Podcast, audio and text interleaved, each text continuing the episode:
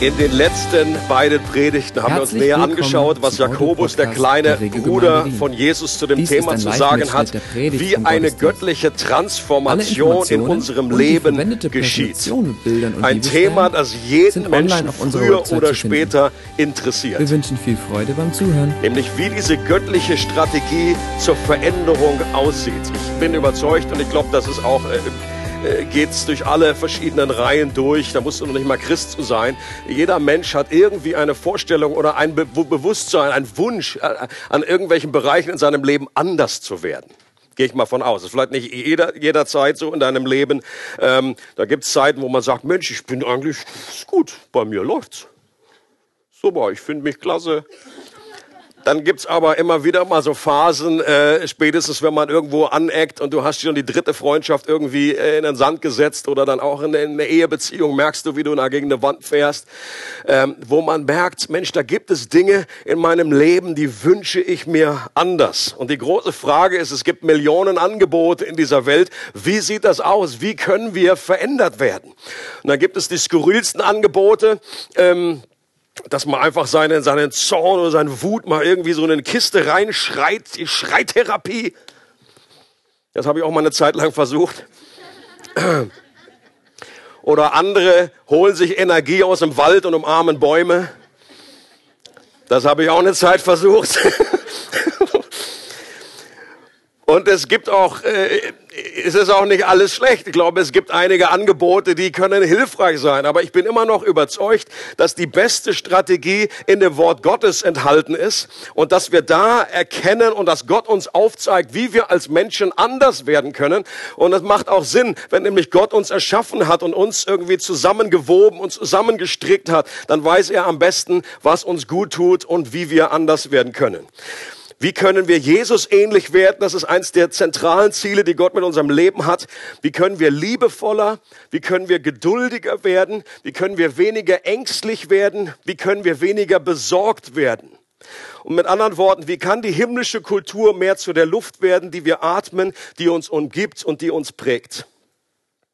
Und im ersten Kapitel des Jakobusbriefes schildert Jakobus eine klare Reihenfolge, eine praktische Hilfe, wie dieser Prozess aussieht, wie Christus in uns Gestalt gewinnt. Und jetzt wiederhole ich ein bisschen, damit wir äh, diesen, diesen Faden und diesen Gedankengang mitbekommen. Jakobus hat gesagt, die wichtigste Voraussetzung für diese Veränderung ist ein neues Herz zu erhalten. Wir können das nicht aus eigener Kraft schaffen, sondern Gott muss ein Wunder in unserem Leben tun. Äh, Das ist der, der, der Jahresvers auch der Losungen. Wer äh, Bescheid weiß, was das ist. Das ist in Hesekiel, dass es äh, darum geht, da wird schon vorhergesagt, prophezeit, es kommt die Zeit, es wird ein neuer Bund entstehen, wo Gott das alte, steinerne Herz rausnimmt aus unserem Leben und uns ein neues, fleischernes Herz gibt. Und mit diesem fleischernen Herz ist ein Herz gemeint, was, was, was irgendwie empfänglich ist für Gott, was wieder lebendig ist, wo uns Gott äh, neu aufleuchtet, wo wir ihn neu lieben. Und das nennt die Bibel die Wiedergeburt. Es ist also nicht eine Reinkarnation, wo wir immer wieder auf die Erde kommen, sondern die Bibel spricht von zwei Geburten, von unserer natürlichen Geburt und von unserer geistlichen Geburt. Und Gott sagt, es ist gut, wenn du eine erlebt hast, äh, ansonsten würdest du dich auch gar nicht darum äh, kümmern. Aber es ist wichtig, dass wir alle eine zweite Geburt erlebt haben, wo Jesus sagt, wir müssen von oben her geboren werden. Wir müssen neu werden in uns, ein neues Herz, was für Gott schlägt. Aber dann sagt Jakobus, das ist erst der Beginn unserer Umgestaltung. Das ist eigentlich die, die Tür in das Reich Gottes. Jesus sagt, wer das nicht erlebt hat, der kann diese neue Kultur, der kann das Reich Gottes gar nicht sehen. Der, der äh, ist noch gar nicht eingetreten in dieses Narnia, in diese neue äh, Realität. Und, äh, und dann sagt Jakobus, es braucht, erinnert euch an dieses Flugzeug, wenn das die Transformation ist, es braucht zwei Flügel, zwei Seiten, äh, äh, um, damit das überhaupt abhebt, damit wir Veränderungen erleben. Und der eine Flügel ist das beständige Hinhören. Nicht nur ein oberflächliches Hören, nicht nur mal eine Information aufnehmen, nein, sondern ein demütiges Hinhören, ein, äh, ein aufmerksam Hinhören zu dem Wort Gottes, was Gott zu uns sagt. Und nicht nur einmalig, wie gesagt, sondern immer wieder. Denn diese Worte, die äh, in der, vor allen Dingen in der Bibel vorhanden sind, aber auch so kann Gott reden zu uns, äh, sind wie Sauerstoff für unsere Herzen, dass sie immer wieder lebendig werden, dass sie immer wieder entfacht werden, dass diese Glut, die geht eben manchmal äh, aus oder dann ist unser Herz nicht mehr wahnsinnig lebendig und wir brauchen immer wieder Nachschub von diesem Sauerstoff, von dieser Nahrung aus dem Worte Gottes. Und der zweite Flügel, also das eine ist das Hören und der zweite Flügel, sagt Jakobus, ist das Tun, die Umsetzung des Willens Gottes. Denn wenn das nicht geschieht, dann betrügen wir uns selbst, wie Silvia schon am Anfang gesagt hat. Und Jakobus benutzt hier dieses Bild von einem Mann, einer Frau, wie auch immer, die am frühen Morgen irgendwie in den Spiegel guckt und sieht, was da eigentlich noch zu richten wäre. Zum Beispiel eben Haare schön und irgendwie, äh, irgendwie auf halb acht. Oder du hast irgendwie noch Marmelade in der, im, im Gesicht und dann irgendwie wirst du abgelenkt und äh, vergisst irgendwie das zu richten und rennst dann so ins Büro. Und Jakobus hilft uns und sagt, okay, das ist ähnlich, wie wenn wir das immer nur hören, hören, hören, aber es irgendwie nie in eine Umsetzung kommt, dann betrügen wir uns selbst. Und dann findet auf Dauer keine Umsetzung statt. Wir haben aber auch gesehen, dass die biblische Strategie für das Tun nicht einfach vermehrte Anstrengung ist, sondern vermehrte Anschauung. Und das ist, glaube ich, das ist ganz wichtig. Viele Christen versuchen auch hier sagen, okay, da hat mich Gott, hat mich von neuem geboren, da konnte ich nichts dazu beitragen. Aber jetzt, jetzt ist es einfach an mir. Jetzt muss ich einfach Gas geben. Jetzt muss ich mich anstrengen. Und ja, es braucht unsere Beteiligung. Es braucht unser aktives Mitwirken. Aber auch hier sind wir abhängig, wie ein Segelboot. Wir sind äh, aufgefordert, die Segel zu hissen. Wir sind aufgefordert, alles vorzubereiten. Aber wenn der Wind des Geistes, seine Kraft, seine Motivation nicht kommt, dann äh, wird es dann, dann bewegt sich dieses Schiff nicht vorwärts. Es ist ein Miteinander von Gott und Mensch, eine Kooperation. Die Motivation und Kraft für das Tun erhalten wir nicht aus unserer eigenen Kraft, indem wir jetzt an unserer Selbstdisziplin schrauben, jetzt geistlich die Ärmel hochkrempeln. Das macht uns im besten Fall zu einem guten Pharisäer, aber nicht zu einem Kind Gottes, das durch Liebe zu Gott von innen heraus umgestaltet wurde. Die Pharisäer damals, die waren auch gut im einfach jetzt geistlich irgendwelche Dinge zu wuppen, irgendwelche zu fasten regelmäßig oder irgendwie das Wort Gottes sogar irgendwie auswendig. Äh, manche sagen, viele hatten damals es irgendwie große Teile, wenn nicht sogar das komplette Alte Testament auswendig drinne. Dann denkt man, meine Güte, was für geistliche Helden. Und Jesus sagt, irgendwas ist falsch bei euch. Ihr, ihr, ihr, lebt äußerlich, ihr lebt in einer Art ähm, Gesetzlichkeit, die aber das Herz nicht berührt. Und die Veränderung zum Tun geschieht nicht auf direktem Weg, indem wir einfach losrennen und das versuchen jetzt einfach umzusetzen sondern auf indirektem Weg, indem wir in das vollkommene Gesetz der Freiheit hineinschauen, sagt Jakobus, und dabei bleiben. Wir hören auf der einen Seite, aber wir sehen auch, wir blicken in dieses Gesetz der Freiheit und wir werden verwandelt, indem wir schauen die Herrlichkeit Gottes sehen. Das Gesetz der Freiheit ist die Botschaft des Evangeliums, ist die gesamte, das Wort Gottes, die Bibel. Und indem wir richtig äh, hineinschauen und da drinnen erkennen, nicht nur Informationen sammeln, tolle Geschichten lesen, sondern erkennen, was hier, wie Jesus hier aufblitzt, wie er dreidimensional hervortritt in diesem Wort. In dem Sinne werden wir umgestaltet. Und das setzt einen bestimmten Umgang mit dem Wort Gottes voraus, dass das überhaupt geschieht. Und deswegen, wenn man das einmal erkannt hat, ist es eine komplett andere Motivation, das Wort Gottes zu lesen, als jetzt einfach nur zu denken, ja, ja, das ist halt das elfte Gebot, das macht man halt als Christ so. Du sollst nicht töten, sollst nicht lügen, du musst die Bibel lesen. Aber das hilft auf Dauer niemanden auch hier nur äh, irgendwie so dieser Appell an dich selber und deine eigene Selbstdisziplin, das hilft nicht wirklich weiter. Aber wenn du verstehst, in die Art und Weise, wie ich Gott besser kennenlerne, die Art und Weise, wie ich verändert werden kann, ist, wenn ich in dieses lebendige Wort hineinschaue. Das ist Leben für mich, das ist Sauerstoff für mich, das ist Nahrung für meinen Geist, Nahrung für meinen inneren Menschen. Und dann erwähnt Jakobus drei zentrale Bereiche, in denen unsere Transformation sichtbar wird.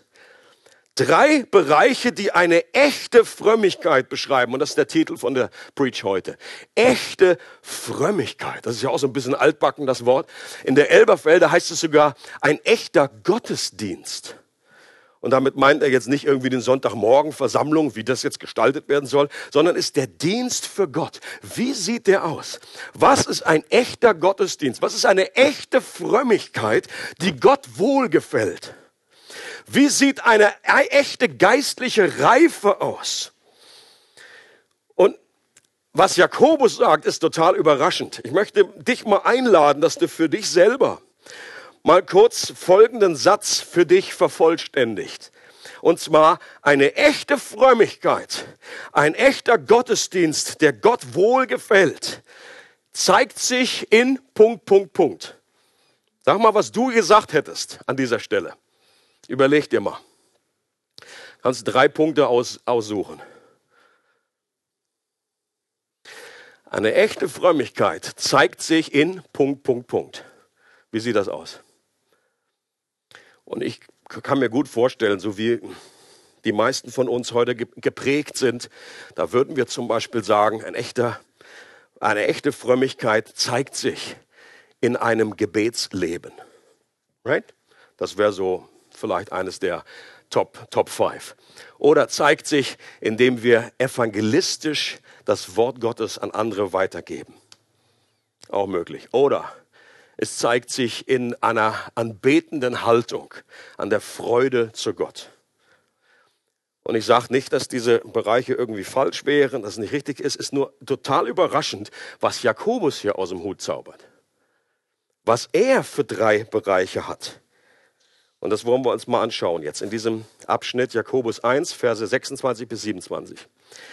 Wenn jemand sich für fromm hält, aber seine Zunge nicht im Zaum halten kann, dann betrügt er sich selbst und seine Frömmigkeit ist nichts wert. Echte und untadelige Frömmigkeit, die vor Gott dem Vater bestehen kann, zeigt sich darin, und jetzt kommen seine weiteren zwei, ich behaupte, das erste war schon gerade genannt, dass man Waisen und Witwen in ihrer Not beisteht und sich vom gottlosen Treiben dieser Welt nicht beschmutzen lässt. Also ganz ehrlich, das hätte ich nicht, das wäre jetzt nicht unbedingt auf meiner Liste gewesen. Oder jetzt auf jeden Fall nicht bei den Top 3. Jakobus nennt folgende drei Bereiche, in denen eine echte Frömmigkeit Auswirkungen haben sollte, muss. sonst ist es keine echte Frömmigkeit, sonst ist es nichts wert. Und das ist wieder typisch Jakobus, irgendwie so black and white. Da kann man sagen, okay, das ist einfach nicht so toll oder es ist weniger wert. Er sagt einfach, das ist nichts wert. Das kannst du gerade zu den Katzen geben. Oder Vögeln oder Hunden. Also, welche drei Bereiche zählt er auf? Äh, Bereich Nummer eins ist das Zügeln unserer Zunge. Der Umgang mit unserer Zunge, wie Silvia das ja praktisch hier äh, äh, erzählt hat. Wie wir mit unserer Zunge umgehen. Zweiter Bereich ist Barmherzigkeit gegenüber Schwachen und Bedürftigen. Und der dritte Bereich ist Reinheit des Herzens. Reinheit des Herzens. Da spricht er davon einfach, dass wir nicht von diesen, von diesen weltlichen äh, Dingen einfach äh, verschmutzt werden sollen, dass wir von diesen Standards, von dieser negativen Kultur, äh, die in der Welt herrscht, dass wir da nicht äh, in einer falschen Art und Weise zu sehr beeinflusst wären. Ähm, und diese beiden Verse, die sind im Jakobusbrief wie ein Scharnier. Sie sind wie der Dreh- und Angelpunkt des gesamten Briefes. Denn genau diese drei Themen sind die Hauptthemen im Jakobusbrief. Der Umgang mit der Zunge findest du in Kapitel 3. Die Barmherzigkeit gegenüber Schwachen und Bedürftigen findest du in Kapitel 2 und 5. Und in Kapitel 4 geht es darum, wie wir ein reines, ungeteiltes Herz haben sollen und unsere Liebe zu Gott größer sein soll als unsere Liebe zur Welt. Und äh, Jakobus spricht immer von diesen, die Doppelherzen, die, die, die, die zwei Seelen in sich haben. Und dass wir nicht, un, dass wir nicht geteilten Herzens sein sollen, sondern dass wir die Loyalität zu Gott haben an erster Stelle. Und das ist interessant, das ist einfach wie, wie so eine Ouvertüre, wo Jakobus sagt, das sind die zentralen Themen, das reiße ich hier schon mal an. Und dann wird es entfaltet im Rest, Rest des Jakobusbrief. Diese drei Themen. Umgang mit der Zunge, äh, Barmherzigkeit gegenüber Schwachen und Bedürftigen und Reinheit des Herzens. Das sind diese drei roten Fäden, die sich durch, die gesamten, durch den gesamten Brief ziehen, auf die Jakobus immer wieder zu sprechen kommt. Und wenn unser Veränderungsprozess diese Bereiche unberührt lässt, dann stimmt etwas nicht, dann betrügen wir uns selbst, dann ist unsere Frömmigkeit nichts wert, sagt Jakobus. Ich finde das sehr herausfordernd. Und gleichzeitig sind diese Bereiche aber auch wieder eine Bestätigung dafür, dass wir hier nicht dadurch weiterkommen, wenn wir uns einfach mehr anstrengen, wenn wir einfach nur an uns selber appellieren und sagen, es reißt sich zusammen, Wolfi, jetzt gib mal Gas, jetzt mach mal hinne. Spätestens, wenn es darum geht, wie wir unsere Zunge bändigen dann merken wir sehr schnell, es hilft einfach nicht einfach nur eine, natürlich hilft ein gewisser Impuls, jetzt einfach möchte ich in dieser Situation äh, besonders meine Zunge bändigen möchte ich irgendwie jetzt äh, einfach eine Wahrnehmung haben, sensibel sein für das, was ich rede und so weiter. Aber äh, es ist ja so einfach, gerade die Zunge, die hat schon längst geredet, bevor du dann überhaupt irgendwie äh, drauf kommst. Ja, was darf ich jetzt nicht sagen? Die eine, die eine Lösung, die eine Strategie in der Kirchengeschichte war dann die, dann sage ich halt nur gar nichts mehr. Da haben sich Leute zurückgezogen in irgendwie ein Schweigekloster. Das ist doch nicht das, was Paulus hier sagt. Der gesunde Umgang mit unserer Zunge heißt doch nicht, dass wir einfach nichts mehr sagen sollen. Gott hat uns das Ding gegeben. Wir sollen damit etwas schaffen. Wir sollen damit etwas aufbauen. Wir sollen Leute ermutigen und so weiter. Aber oft ist es so, äh, es muss unser Herz berühren. Ansonsten bleibt es dabei, dass wir uns nur mal irgendwie zusammenreißen. Fünf Minuten, ich hab's geschafft, ich hab's geschafft. Und an anderer Stelle, das, sind Automatismen, die abläufen. Jesus sagt, äh, wo, wovon das Herz voll ist, das geht in den Mund über. Also muss es irgendwie was damit zu tun haben, dass auch unser Herz verändert wird, dass wir unser Herz voll von Gutem wird, damit auch da was Gutes rauskommt. Oder auch die anderen Bereiche. Ähm, darum geht, barmherzig zu sein zu den Schwachen und Bedürftigen. Ja gut, es ist irgendwie auch so, wie machen wir das? Wo ist der Schalter? Jetzt einfach, ich habe wenig Barmherzigkeit. Wo, wo ist der Schalter? Das nehme ich mir jetzt einfach vor, das mache ich jetzt einfach. Oder dass die Liebe zur Welt, wir, wir wissen doch ganz genau, wenn es gewisse Neigungen in unserem Herzen gibt, gewisse Sehnsüchte, wo wir merken, das ist falsch, falsch gerichtet, das ist äh, irgendwie, äh, oder selbst wenn es irgendwelche Süchte sind, Abhängigkeiten, dann hilft es doch nicht jetzt einfach sich zu sagen, jetzt einfach mal aufhören. Einfach mal stopp. Da kommst du nicht weit. Und das Thema Zunge und ein reines, ungeteiltes Herz haben wir bereits in dieser Serie behandelt. Und deswegen geht es heute äh, im Rest der, der Preach äh, genauer um das Thema Barmherzigkeit gegenüber Schwachen und Bedürftigen. Das will ich heute äh, highlighten. Be Barmherzigkeit gegenüber Schwachen und Bedürftigen. Jakobus sagt, echte Frömmigkeit, ein richtiger Dienst für Gott zeigt sich daran, dass wir Waisen und Witwen in ihrer Not beistehen. Und Witwen und Waisen sind hier natürlich eine Art Platzhalter, an dieser Stelle aber auch in der gesamten Bibel, für die Schwachen, für die Armen und für die Bedürftigen, für die Unterprivilegierten, diejenigen, die von der Hilfe anderer abhängig sind. Damals gab es noch nicht so viel soziale Netze und Abdeckungen. Wenn damals dein Mann gestorben ist und du verwitwet warst, dann warst du abhängig von deiner nächsten Familie oder dann von irgendeiner Gemeinschaft, in der du einfach Teil warst. Ansonsten hast du große Probleme gehabt, überhaupt zu überleben. Und die äh, Waisen genauso. Wenn du einfach, wenn deine Eltern verloren hast, äh, gab es nicht groß Waisenhäuser oder irgendwie was in der Art. Das waren die, die im Grunde die Schwächsten waren, die jetzt keine Stimme hatten und wo es sehr, sehr, die Gefahr sehr groß war, dass die jetzt einfach beiseite geschubst wurden, dass die irgendwie äh, äh, überrannt wurden. Und Jakobus behauptet, dass wenn unser geistliches Leben gesund ist, wenn unsere Frömmigkeit echt ist, dann muss es früher oder später dazu führen, dass wir mehr Barmherzigkeit und eine Größe, ein größeres Herz für die Ausgegrenzten, für die Übervorteilten bekommen und das nicht nur innerlich abnicken, sondern auch eine aktive Hilfe leisten und etwas für die Menschen tun. Auch das finde ich eine echte Herausforderung. So, äh, bei diesen klassischen Sachen, ja, was ist geistliche Reife? Oder wenn wir Gebet aufzählen und Worship und irgendwie, äh, sind wir glücklich, äh, alle, alle dabei. Aber auch das andere wissen eigentlich alle Christen. Deswegen sage ich, das können wir schnell innerlich abnicken und sagen, ah ja, wir müssten ja eigentlich, ah ja, müssten eigentlich mehr tun. Eigentlich mehr helfen, so. William Booth kam eines Abends spät nach Hause, nachdem er einen Verwandten im Krankenhaus besucht hatte. Und zum allerersten Mal hatte er gesehen, was in London damals geschah, nachdem jeder zu Bett gegangen war. Und obwohl es mitten in der Nacht war, klopfte er an die Tür eines anderen Verwandten, um dem von den Obdachlosen zu erzählen, die auf den Bänken und in den Parks schliefen. Der Verwandte war überrascht, dass William Booth so stark darauf reagierte. Und er sagt zu ihm, warum hast du das nicht gewusst? So nach dem Motto, ja, what's, what's the surprise? Was ist die große Überraschung? Und William Booth war aber über diese Aussage noch mehr überrascht und sagte, wie du meinst, du hast es gewusst und nichts dagegen unternommen? Die Lehre von Jakobus war mit ein Grund, warum er und seine Frau die Heilsarmee gründeten.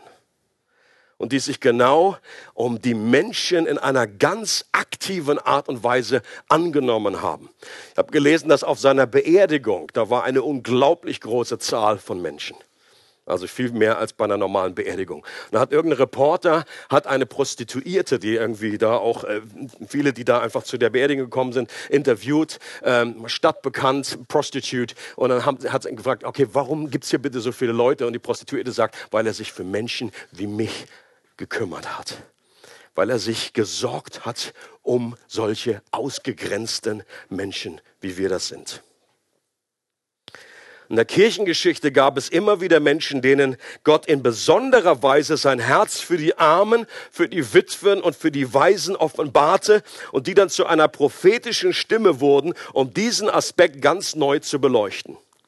Und in der Kirchengeschichte kam es auch zu zwei unterschiedlichen Richtungen, die sich immer wieder äh, äh bewegt haben. Und zwar, dass einerseits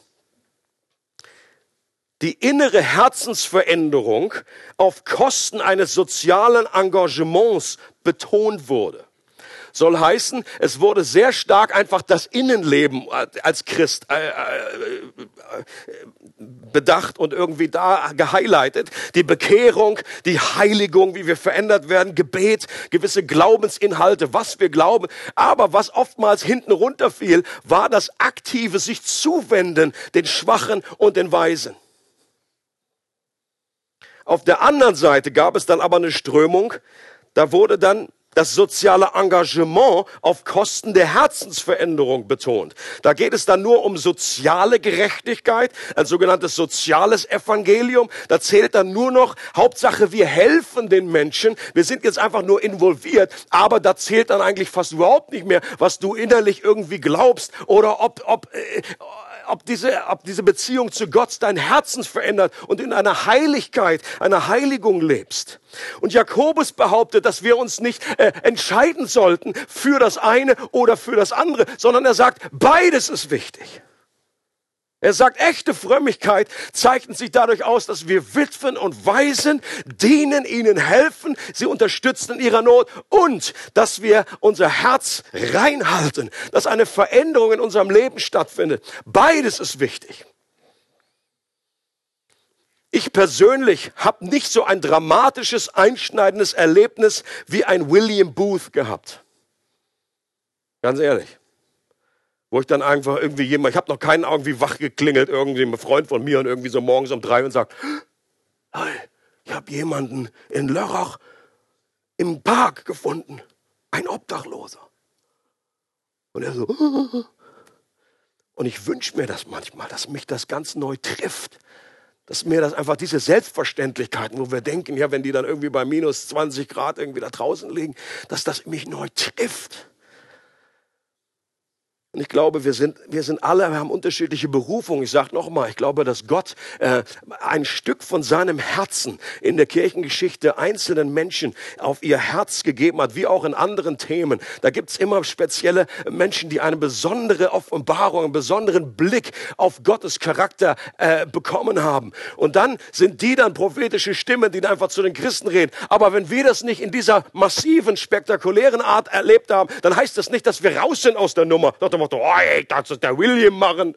Das ist die Heilsarmee. Ich in Uniform sehe auch nicht so gut aus.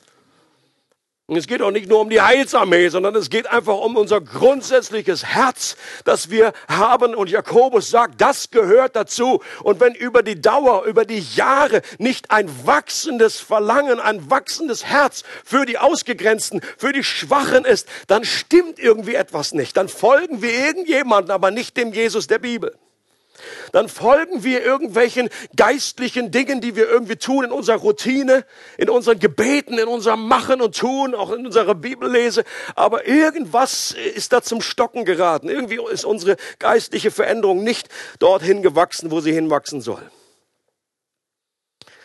Die Frage also, wie kann unsere Barmherzigkeit für die Schwachen und Armen wachsen? Ich sage noch einmal, ein stärkerer Appell an unser schlechtes Gewissen ist mit mit Sicherheit nicht die Antwort. Denn das, das funktioniert nicht. Das funktioniert bei mir nicht, das funktioniert bei dir nicht.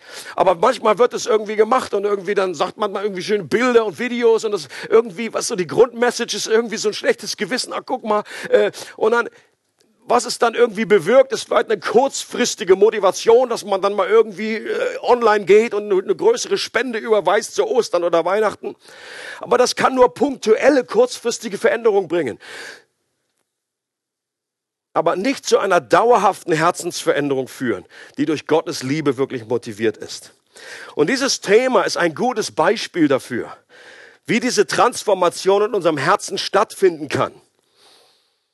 Und dann kannst du andere Themen dann einsetzen. Das wollen wir jetzt einfach ein bisschen in, der, in dem Labor, in dem, was Jakobus sagt, anschauen. An diesem Beispiel, wir haben wenig bis keine Barmherzigkeit für die Witwen und Waisen. Die Frage ist also, woher nehmen und nicht stehlen? Woher bekommen wir sie dann? Woher bekommst du sie? Wo bekomme ich sie? Wo bekommen wir sie als Gemeinde? Ich glaube grundsätzlich, dass in den letzten Jahrzehnten Gott dabei ist, gerade im evangelikalen Bereich, in den Gemeinden, die eigentlich von Haus aus eine größere Betonung auf das Innenleben haben dass einfach eine Größe, die zweite Säule dieses sozialen Engagements dazukommt, dass Gott das wirkt in unserer Mitte, weil das wichtig ist, weil das zu dem wahren Gottesdienst dazugehört. Ansonsten werden wir einfach nur verinnerlicht, irgendwie nur schauen und dann hier nochmal den Spiegel unserer Heiligkeit und sagen, oh, so weit sind wir schon und oh, da müssen wir noch ein bisschen hier noch was absägen, hier noch was feilen. Aber es gehört zusammen, es gehört zusammen. Und die Frage ist, wie bekommen wir das? Und Jakobus würde sagen, ich möchte uns nochmal daran erinnern, wir sollen das eingepflanzte Wort, das heißt, dieses Evangelium, dieses, was, was Gott auf unsere neuen Herzen, den Samen, den er auf unsere neuen Herzen gestreut hat, den sollen wir aufnehmen den sollen wir bewusst uns dem aussetzen und der wird unsere Seelen erretten, heißt es in Jakobus 1. Und hier ist nicht von unserer Bekehrung die Rede, hier ist nicht davon die Rede, dass wir dann in den Himmel kommen durch diese Errettung. Er schreibt ja schon zu Christen, sondern dieses Retten heißt er verändern, heilen, befreien. Unsere Seelen sollen befreit werden von einem egoistischen Christsein zu einem Christsein, was gerne gibt, von einem Christsein, was sich verschenkt, was sich um andere kümmert. Wir sollen uns dieser Botschaft bewusst aussetzen und hinhören, demütig immer wieder hinhören, was Gott in dieser Hinsicht zu sagen hat. Und wir sollen so lange in den Spiegel des Wortes Gottes hineinschauen, Gottes Herz für die Armen, die Weisen, die Witwen betrachten, das Evangelium der Gnade immer wieder vor Augen haben. Und das wird auf uns abfärben über die Dauer. Okay, nicht nach fünf Minuten, nicht nachdem du einen Podcast gehört hast, sondern auf die Dauer hin. Ich glaube, das ist das Wichtigste. Und bitte begeh nicht den Fehler, dass du sagst, wenn ich, oh, ich habe jetzt angefangen im neuen Jahr die Bibel zu lesen, oh, in die ersten drei Tage war ich total motiviert und jetzt so langsam so, oh, ja. und bist schon wieder irgendwie wahnsinnig hinterher. Einfach, es ist, es ist die Dauer, die Art und Weise, wie du hineinschaust, das prägt dich, ob du das mitbekommst oder nicht. Ich sage immer, der Unterschied ist beim Essen ja auch, äh, es ist ab und zu, hast du ein richtiges Highlight, wo du ein Fünf-Gänge-Menü, irgendwie so gute Sterne-Küche und dann bist du da am Rumschmatzen und am Genießen und sagen, oh, das ist gewaltig, das ist super, diese Soße, dieser Champignon, dieses Tofu, äh, nee, dieses Kotelett, was auch immer. Und dann gibt es aber der, der, gewöhnliche, durchschnittliche, normale Tag, ist aber eben nicht Fünf-Sterne-Menü, ist einfach Mikrowellengericht, setzt sich hin, isst das Ding und schmatzt da überhaupt nicht dabei. Oder auch nicht, ihr habt natürlich drei warme Mahlzeiten ohne Mikrowelle. Mein Punkt ist einfach der, auch das geschieht ab und zu, dass Gott wirklich wie ein Fünf-Sterne-Menü, da ist etwas, wo wir sagen, das war gewaltig, das hat mir einfach jetzt so geschmeckt. Aber es ist eben auch das normale, gewöhnliche Ernähren, das wir essen, das uns letztendlich auf Dauer umgestaltet. Und das wird abfärben auf uns. Bei Kindern erkennt man ja auch eine gewisse Ähnlichkeit zu den Eltern. Manchmal zum Guten, manchmal zum nicht so Guten. Das färbt ab. Und wir haben das Idiom, diesen Spruch, dass wir sagen, wie der Vater, so der Sohn. Oder Apfel fällt nicht weit vom Stamm. Das ist aber aus biblischer Sicht etwas Positives. Wir, wenn wir unserem Vater erkennen, wie er ist, wie, wie er sich selber vorstellt in seinem Wort, dann werden wir mehr und mehr ihm ähnlich. Dann werden wir, das wird abfärben auf uns. Wie der Vater, so der Sohn. Wie der Vater, so die Tochter. Und deswegen möchte ich ein paar Bibelstellen uns gemeinsam anschauen. Erinnert euch dran, Jesus, die Emmaus-Jünger, er nimmt sie an der Hand, er führt sie durch die Schriften. Und er sagt auch später, äh, kommt er zurück in die anderen äh, Jünger dann, und er sagt, in, äh, in, den, in, in, in dem Gesetz, in den Psalmen, und in den Propheten zeigte er ihnen überall, was ihn betraf. Und dann nahmen sie an der Hand. Und so ein bisschen machen wir das jetzt auch. Und letztendlich ist das nur ein Beispiel für das, was jeder Christ für sich tun sollte. Die große Gefahr im Christsein ist, dass wir einfach nur von der, der Offenbarung von anderen Menschen lernen, äh, leben. Dass wir aus zweiter Hand leben. Aber Gott möchte, dass wir selber mündig werden, dass wir selber das Wort Gottes, dass wir, dass Gott selber zu uns spricht. Ich merke das in meinem Leben, in meiner Vorbereitung, auch wenn du auf Preach, da hast du hier eine schöne Predigt und hörst dir das an und sagst, ey, das klingt alles super, das baue ich mir zusammen. Aber wenn es einfach nur aus zweiter Hand ist, dann reicht es, dann ernährt es mich nicht. Und deswegen ist es wichtig, dass wir das Wort Gottes für uns selber entdecken und, und eben das, was man auch in der Predigt, deswegen ist auch wichtig, immer wieder Predigt zu hören grundsätzlich. Deswegen habe ich überhaupt einen Job. Es ging ja nicht um die Information. Manche Christen sagen, boah, das habe ich schon gewusst. Ja, ach. Hoffentlich hast du es schon gewusst. Aber es geht nicht um die Info. Es geht doch nicht darum, dass man sagt, ach, Gott liebt mich. Boah, habe ich noch nie gehört. Wollen wir immer dasselbe? Es geht einfach um das erneute sich vor Augen halten, immer wieder erinnert werden an Schönheit, anzuschauen, ein Bild irgendwie vor Augen zu haben und sagen, so ist unser Gott, dass unser Herz bewegt wird. Aber auch das reicht nicht dann irgendwie einmal an einem Sonntag oder eine Woche, sondern es muss einfach, soll dich motivieren, selber vor Gott, vor diesen Spiegel zu kommen, dort hineinzuschauen in das Wort Gottes und verändert zu werden. Von einer Herrlichkeit zur anderen heißt es. Also jetzt einige Bibelstellen. Eines ist aus dem Gesetz des Mose, 5. Mose, Kapitel 10, Vers 17 bis 19. Da heißt es, denn der Herr, euer Gott, er ist der Gott der Götter und der Herr der Herren. Der große, mächtige, furchtbare Gott. Das ist ein bisschen komische Übersetzung. Das heißt nicht, der ist furchtbar, sondern er ist zu fürchten. Right? Wenn man sagt, du glaubst an einen furchtbaren Gott. Ein Gott, der niemand bevorzugt und kein Bestechungsgeschenk annimmt, der Recht schafft der Weise und der Witwe und den Fremden liebt. Ein ganz aktuelles Bibelwort. Okay? Flüchtlinge, die fremd sind in einem Land. Gott ist für sie. Sodass er ihm Brot und Kleidung gibt. Auch ihr sollt den Fremden lieben, denn Fremde seid ihr im Land Ägypten gewesen. Dann ein anderes Wort. Das ist eine, eine kleine Auswahl von, von Hunderten von Stellen, wo das Herz Gottes rüberkommt. Äh, Jesaja 1, Vers 17. Lernt Gutes tun, fragt nach dem Recht, weist den Unterdrücker zurecht, schafft Recht der Weise, führt den Rechtsstreit der Witwe. Psalm 68, Vers 6, da steht, ein Vater für die Weisen, ein Anwalt für die Witwen ist Gott in seinem Heiligtum. Das ist eins der, das singen wir auch als, als Lied. Father of the fatherless. Defender of the weak. Und auch hier, wir sollen das nicht einfach, so eine, solche, solche Verse, solche, solche Wahrheiten nicht einfach nur so oberflächlich anschauen, oberflächlich hören und so, ja, gut, das habe ich ja schon gehört, so, sondern wie, wie ein guter Weinkonnoisseur diese Dinge einfach schmecken und sie irgendwie in uns aufnehmen, darüber meditieren, mit dem Geist Gottes zusammen lesen. Lies die Bibel nie allein.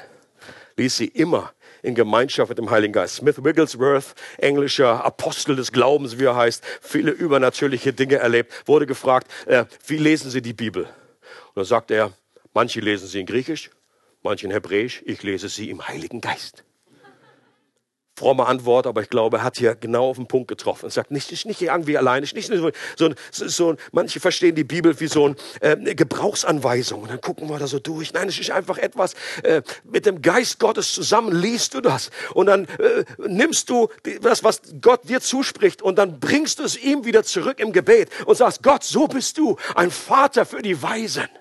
Ein Anwalt für die Witwen. Gott, hilf mir.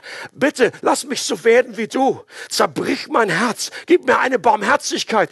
Tu Buße darüber, über deine Gleichgültigkeit. Sag Gott, ich möchte, ich weiß, dass ich da nicht bin, aber ich bitte dich, gib mir eine Liebe für die Ausgegrenzten, für die Schwachen, dass du so in dieser Art und Weise das Wort Gottes aufnimmst, in dich reinziehst. Gott ist ein Anwalt der Armen und Schwachen. Er steht auf ihrer Seite. Das ist ein Faden, der sich durch die gesamte Schrift durchzieht und der auch die westliche Gesellschaft geprägt hat. Für uns ist das heute wie selbstverständlich, dass wir sagen, dass das ein Wert ist in, unserem, in unserer Denke. Das sagen so Leute, die mit dem christlichen Glauben nichts am Hut haben. Sagen, na klar muss man sich um die Ausgestoßenen kümmern. Klar muss man die Armen, muss man irgendwie äh, äh, helfen. Das war lange Zeit, ist das überhaupt nicht selbstverständlich gewesen. In vielen Kulturen, im Griechentum damals, äh, auch bei den Römern, war das nicht selbstverständlich, dass man sich um die Armen kümmert. Die wurden einfach, die wurden äh, gerade liegen gelassen. Das waren einfach wie die Hunde auf dem äh, auf der Straße. Das hat sich erst geändert, weil das Weltbild der Bibel hineingekommen ist. Weil auf einmal dann Christen angefangen haben, sich um die Menschen zu kümmern. Die Babys, die ausgesetzt wurden, damals meistens irgendwelche Mädels, weil die irgendwie gar nichts galten. Und wenn eine Familie gesagt hat, was schon wieder, schon wieder ein Mädel, wir brauchen einen Erben, wir brauchen einen Nachfolger, dann wurden die Söhne wurden einfach behalten und die, die Mädels wurden einfach irgendwo ausgesetzt. Und dann kamen plötzlich die komischen Christen und die haben die alle eingesammelt. Dann irgendwann später haben dann die Christen angefangen, angefangen, Krankenhäuser aufzubauen, Schulen aufzurichten. Das waren alles Dinge, Waisenhäuser. Das war absolut alien zu der damaligen Welt. Für uns ist es selbstverständlich heute weil es ein Weltbild beschreibt, weil Gott gesagt hat, es besteht eine Würde für jeden Menschen, egal wer er ist. Jeder Mensch ist im Ebenbild eines Gottes erschaffen worden und ist millionenmal viel mehr wert als irgendwie eine Pflanze oder ein Koala-Bär oder was auch immer. Und ich liebe auch die Koala-Bären, aber sie sind einfach nicht im Ebenbild Gottes erschaffen. Auch wenn sich manch Christ den Gott so vorstellt wie so ein überdimensionierter Teddy im Alten Testament, selbst im Gesetz, wo manche Christen sagen, boah, ist das heavy, Alter, muss ich das jetzt lesen? Das ist jetzt dummerweise in meinem Ablaufplan hier drinne. Aber selbst da kannst du das Herz Gottes spüren. Es gibt Vorkehrungen im Gesetz für die Schwachen, für die Sklaven, für die Armen. Zum Beispiel, dass das Feld nicht bis zum Rand abgemäht werden durfte, damit die sich bedienen können, damit die versorgt werden. Im siebten Jahr sollte das Feld nicht bestellt werden, damit die Armen sich dort äh, äh bedienen dienen können. Im siebten Jahr sollten auch die Schulden erlassen werden von all denen, die äh, Schulden aufgenommen haben, die sich irgendwie verkaufen mussten. Und die als Sklaven irgendwie gedient haben, mussten freigelassen werden. Aber es gibt viele Hinweise, dass Israel dieses Gebot nie richtig umgesetzt hat in der, in der Konsequenz. Da gab es sicherlich Ansätze. Aber es gibt genügend Hinweise, äh, dass das wahrscheinlich nicht stattgefunden hat. Warum? Weil das Gesetz, sagt das Neue Testament, impotent ist. Das Gesetz hat nicht die Kraft, das zu vollbringen, das umzusetzen in den Menschen. Selbst das Volk Israel hat diese Dinge nicht wirklich umgesetzt. Aber dann kam einer, der als Person die Personifizierung ist von dem, was das Volk Israel als gesamtes Volk damals sein sollte. Jesus war der wahre Sohn Gottes. Israel wurde auch Sohn Gottes genannt. Er war der wahre Knecht Gottes. Israel als Volk wurde auch Knecht Gottes genannt. Und von Jesus, wie war seine erste Preach? Womit hat er angefangen? Äh, Lukas 4, 18 bis 19. Der Geist des Herrn ist auf mir. Er liest hier vor aus Jesaja. Denn der Herr hat mich gesalbt er hat mich gesandt mit dem Auftrag, den Armen gute Botschaft zu bringen, den Gefangenen zu verkündigen, dass sie frei sein sollen und den Blinden, dass sie sehen werden, den Unterdrückten die Freiheit zu bringen und ein Ja der Gnade des Herrn auszurufen. Jesus hat gesagt, jetzt beginnt ein neues Zeitalter. Das, was damals im alten Bund nicht funktioniert hat, das wird jetzt geschehen. Ich bin der Garant dafür. Ich bin jetzt hier. Und ab jetzt gibt es ein Gnadenjahr. Aber jetzt werden Menschen befreit. Jetzt, es gibt gute Botschaft für die Armen.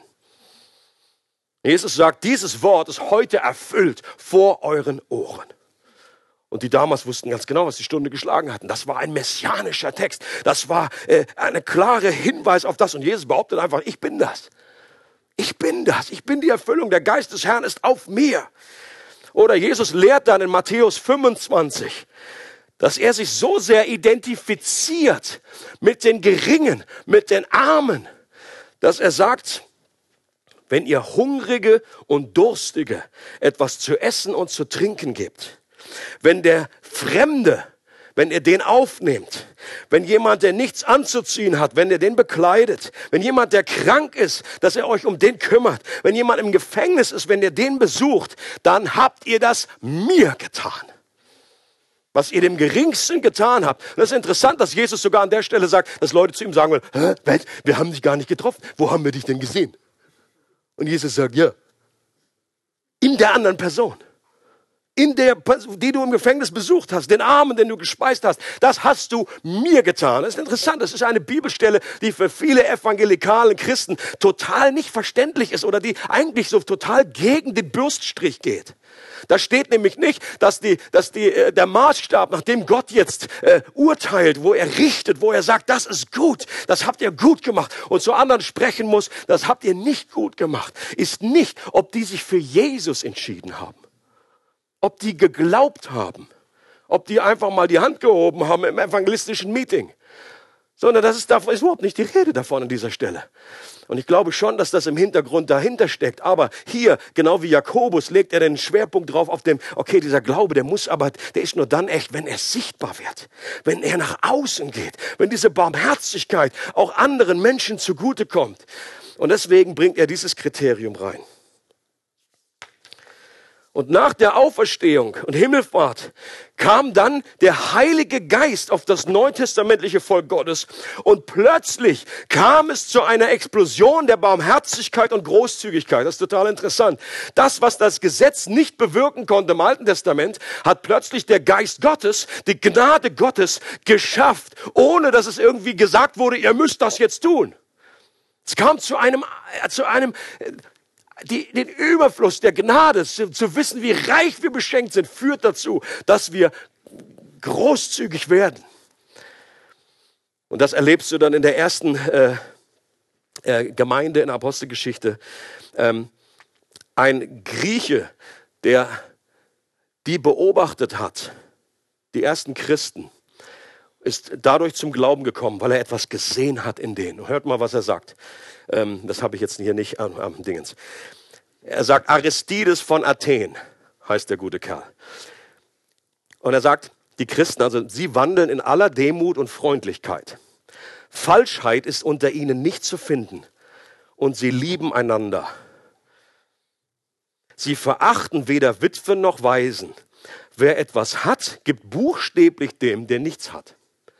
Wenn Sie einen Fremden sehen, dann bringen Sie ihn unter Ihr Dach und freuen sich über ihn, als wäre er Ihr eigener Bruder. Denn Sie nennen sich Brüder, nicht nach dem Fleisch, sondern nach dem Geist und in Gott. Wenn einer ihrer Armen stirbt und es einer bemerkt, dann sorgt er je nach seinen Möglichkeiten für seine Beerdigung.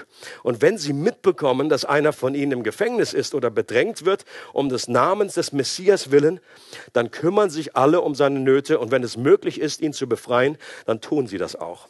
Und wenn es unter ihnen jemanden gibt, der arm und bedürftig ist und sie nicht die nötigen Möglichkeiten haben, ihm zu helfen, dann fasten sie zwei oder drei Tage, um den Bedürftigen mit Nahrung zu versorgen. Sie halten sich peinlich genau an die Gebote ihres Messias.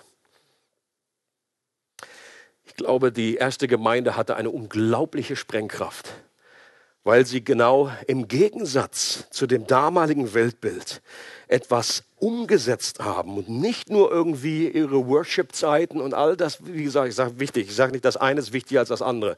Es ist beides wichtig, die Gemeinschaft untereinander, die Gegenwart Gottes, die da war und auf ihren Meetings ruhte.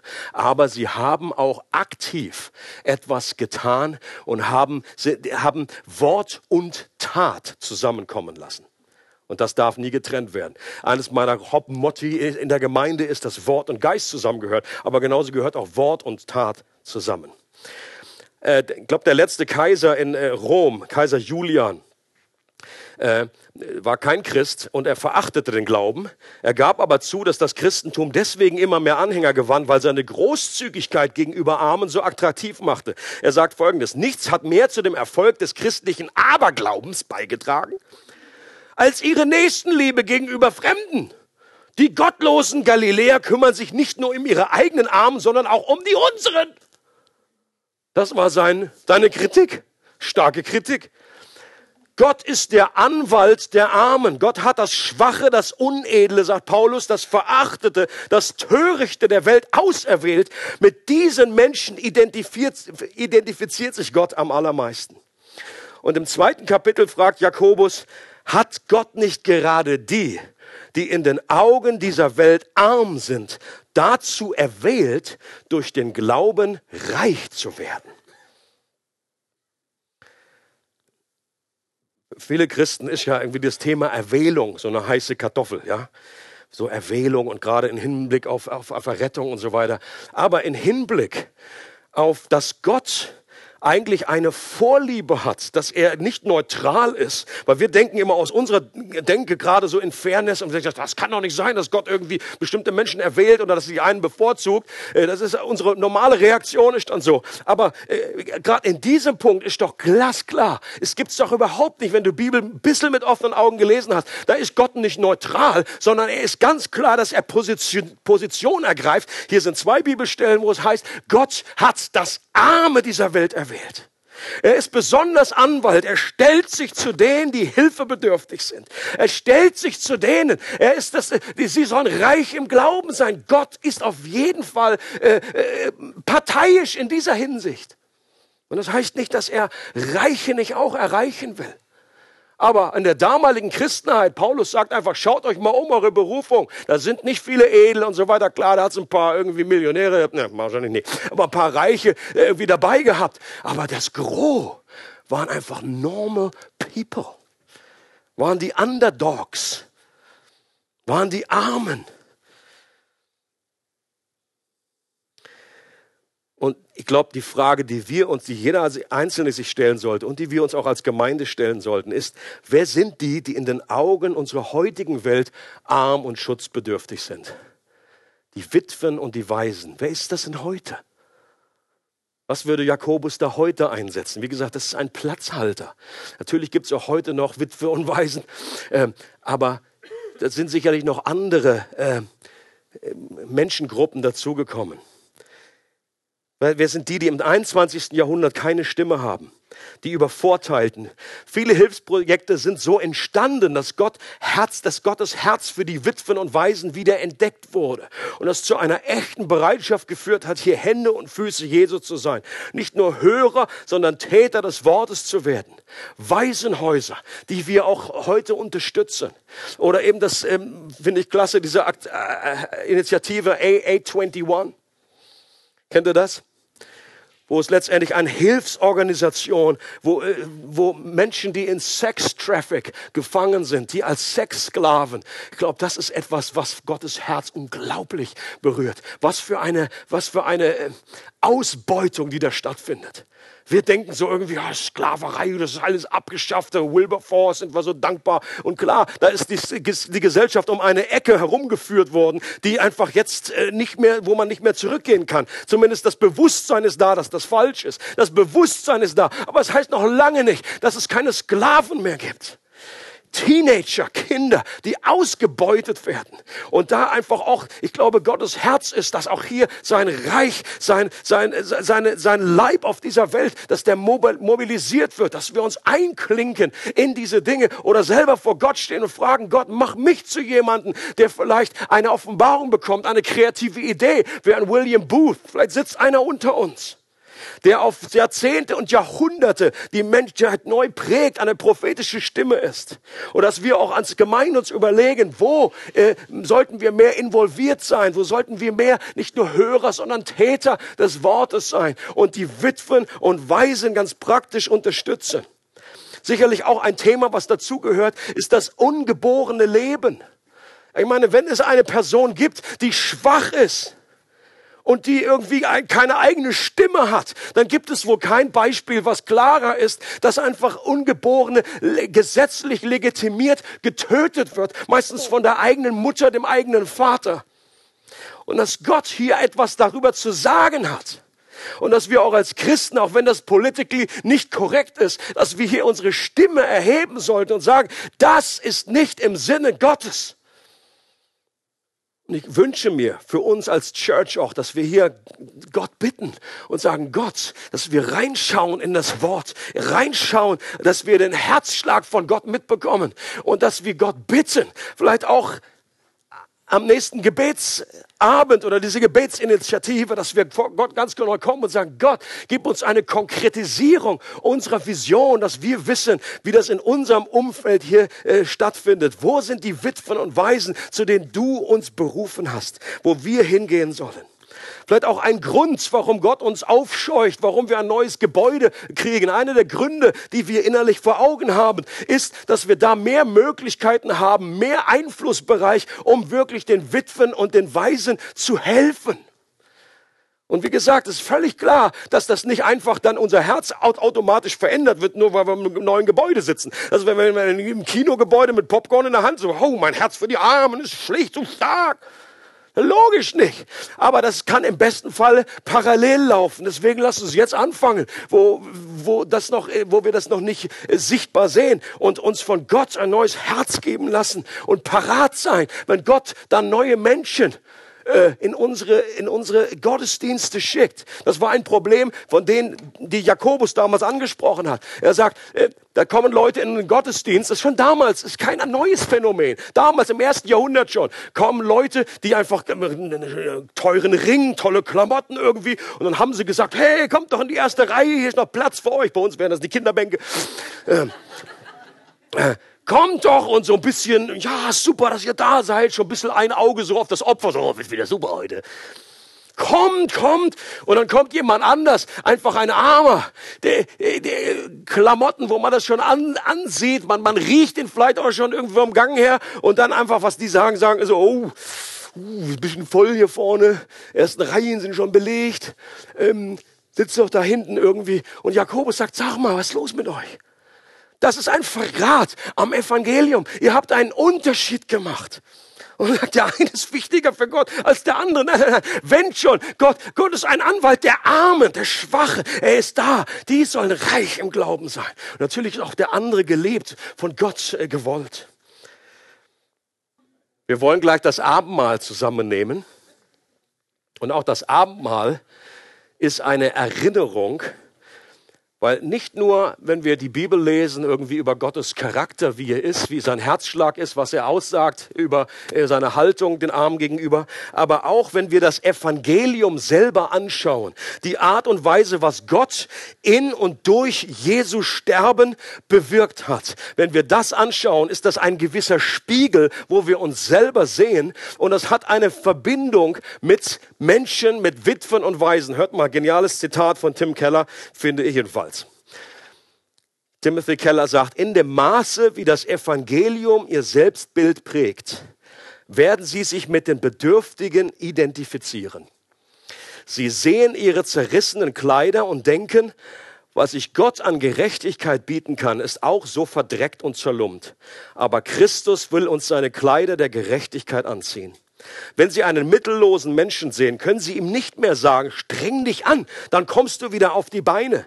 Denn so war das bei Ihnen im Geistlichen ja auch nicht, sondern Jesus hat Sie aus Ihrem Loch gezogen. Sie können auch nicht sagen, ich helfe dir nicht, weil du an deinem Elend selber schuld bist. Denn Gott kam auf die Erde, zog in Ihr geistliches Problemviertel und half Ihnen, obwohl Ihre geistlichen Probleme Ihre eigene Schuld waren. Kurz, wenn Christen, die das Evangelium verstanden haben, einen Armen sehen, merken sie, dass sie gleichsam in einen Spiegel schauen und ihr Herz wird weit für diesen Menschen ohne ein Gramm Überlegenheitsgefühl oder Gleichgültigkeit.